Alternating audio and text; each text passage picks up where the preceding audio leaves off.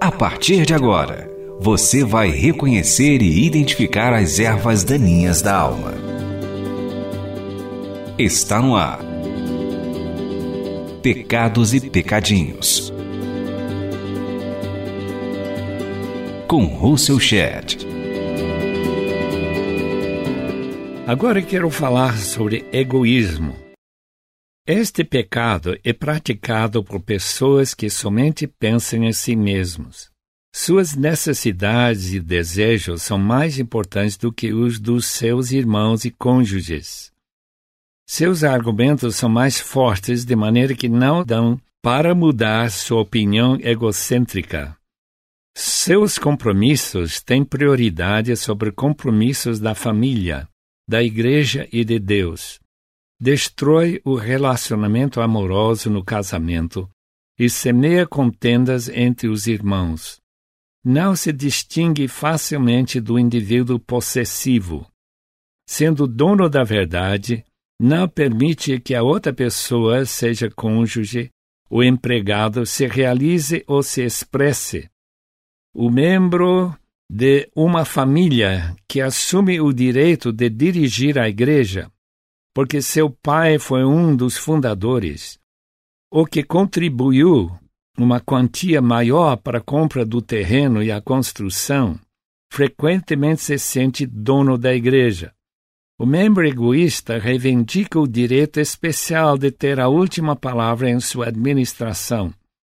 Gente possessiva cria contendas porque age e reage como quem tem os direitos de governar e mandar pode facilmente criar uma divisão na igreja ou organização porque não reconhece os direitos dos outros membros. A nova versão internacional traduz a palavra eritheia com egoísmo em Gálatas 5:20.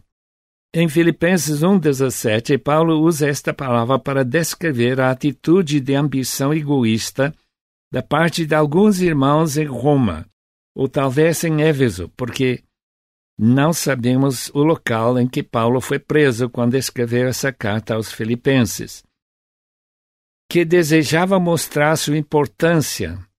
Com espírito de rivalidade, pregaram o Evangelho esperando causar algum extra sofrimento pelo apóstolo.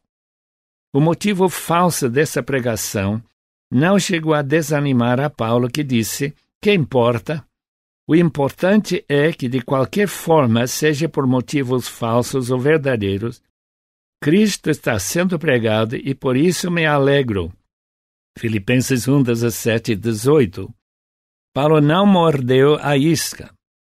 Para ele foi suficiente o fato que a verdade acerca de Cristo estava sendo anunciada e que o povo estava conhecendo o caminho da salvação. Esse é o programa Pecados e Pecadinhos para limpar a terra do coração. A motivação totalmente errada não aniquilou o valor da mensagem suficientemente próxima à palavra que Paulo pregava, que ele pode regozijar nesse fato.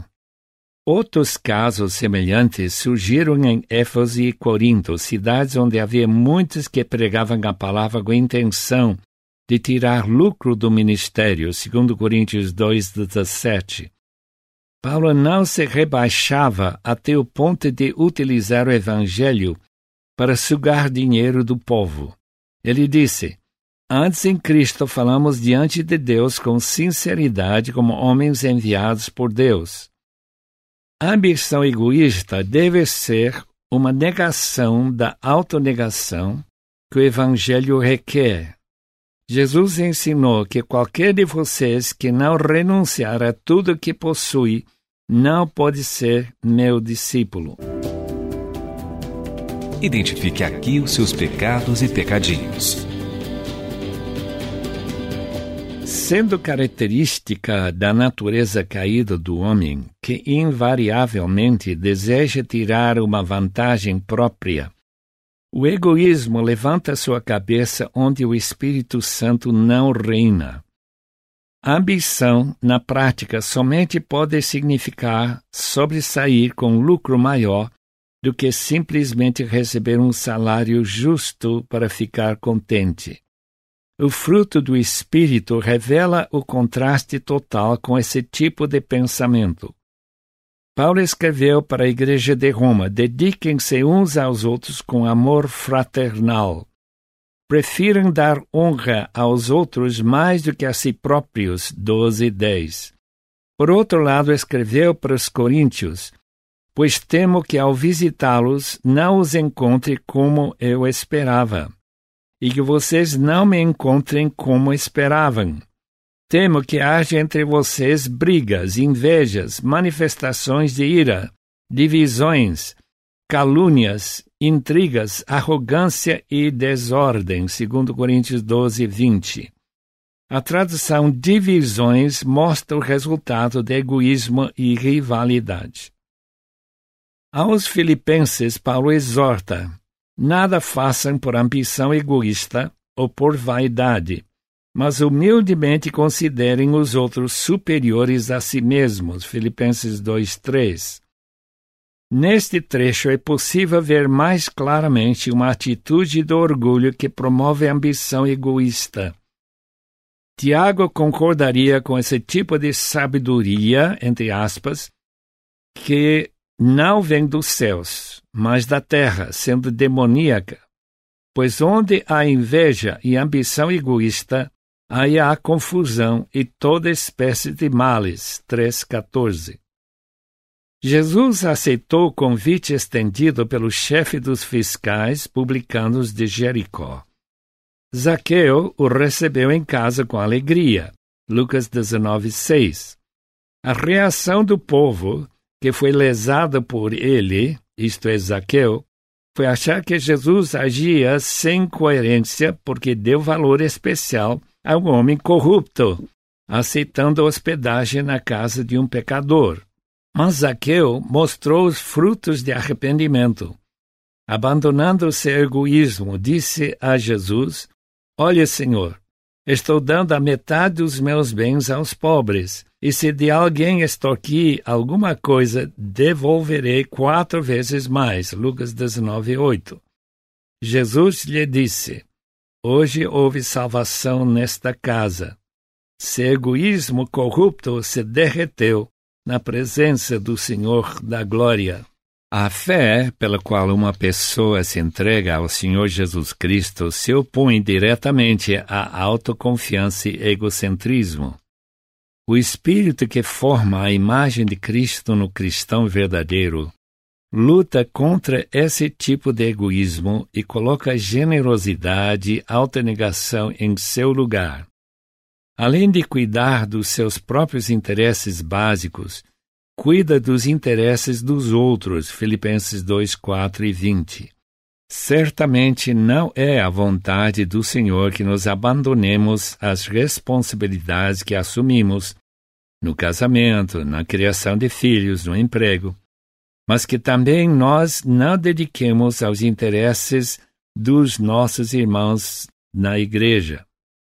A fé que nos une ao corpo de Cristo e a fé que nos ensina a nos preocupar com as carências da família de Jesus. Egoísmo declara: eu primeiro. Mas a fé diz: Jesus é o Senhor. Portanto, ele tem a primazia. Todos os sinais de egoísmo marcaram a vida do apóstolo Paulo antes da sua conversão. Promoveu ativamente o apedrejamento de Estevão, ia para Damasco para buscar os cristãos e trazê-los para Jerusalém algemados para serem condenados pelo Sinédrio.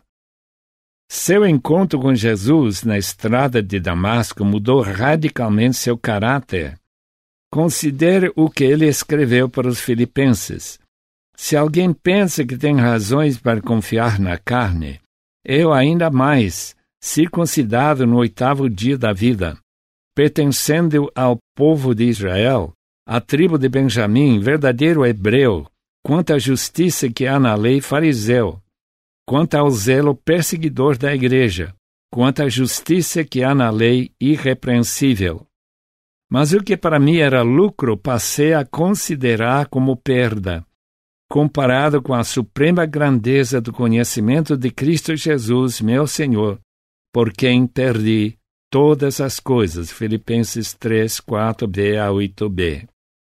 O sinal da remoção do seu egoísmo se encontra em sua confissão que largou os valores que adquiriu com tanto zelo, reconhecendo-os como não tendo mais valor do que esterco. Egoísmo é quase sinônimo de avareza, porém mais abrangente. Avareza valoriza dinheiro, egoísmo valoriza sua própria pessoa, seu conhecimento, sua reputação, sua honra, sua posição na sociedade.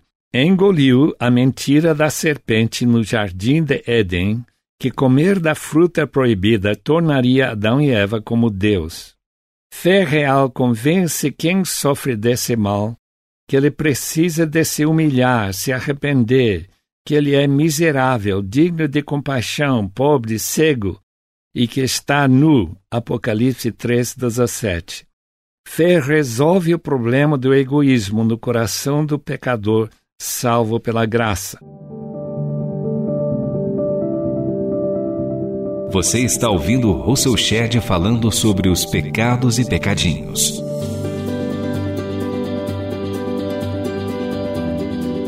Jesus veio para demonstrar para o mundo como seria uma pessoa sem egoísmo.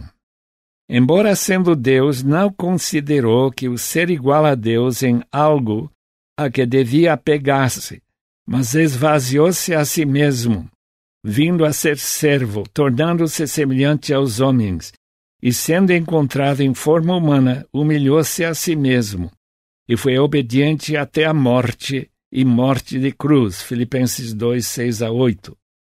Ele exemplificou perfeitamente a realidade de uma pessoa totalmente sem egoísmo. Ele viveu e morreu, mostrando o que significa ser completamente amável e inteiramente bondoso. Quando Jesus convidou as pessoas cansadas e sobrecarregadas, tentando satisfazer os desejos dos seus egos, ele as convidou para aprender dele Mateus 11, 28 e 29. Para todos que estão empenhados em imitar ao Senhor Jesus Cristo durante sua vida na terra, estão descobrindo duas coisas. Um, que a perfeição de Jesus não está ao alcance de nós nesta vida.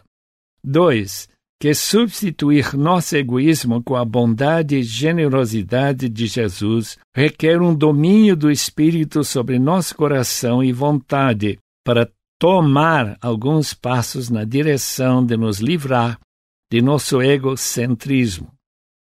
Pela oração de fé, poderemos dar alguns passos na direção de uma atitude mais contrária ao pensamento que exige eu primeiro. Me parece que a atitude egoísta abordada no início desta discussão seria a raiz da maioria dos problemas que os homens enfrentam.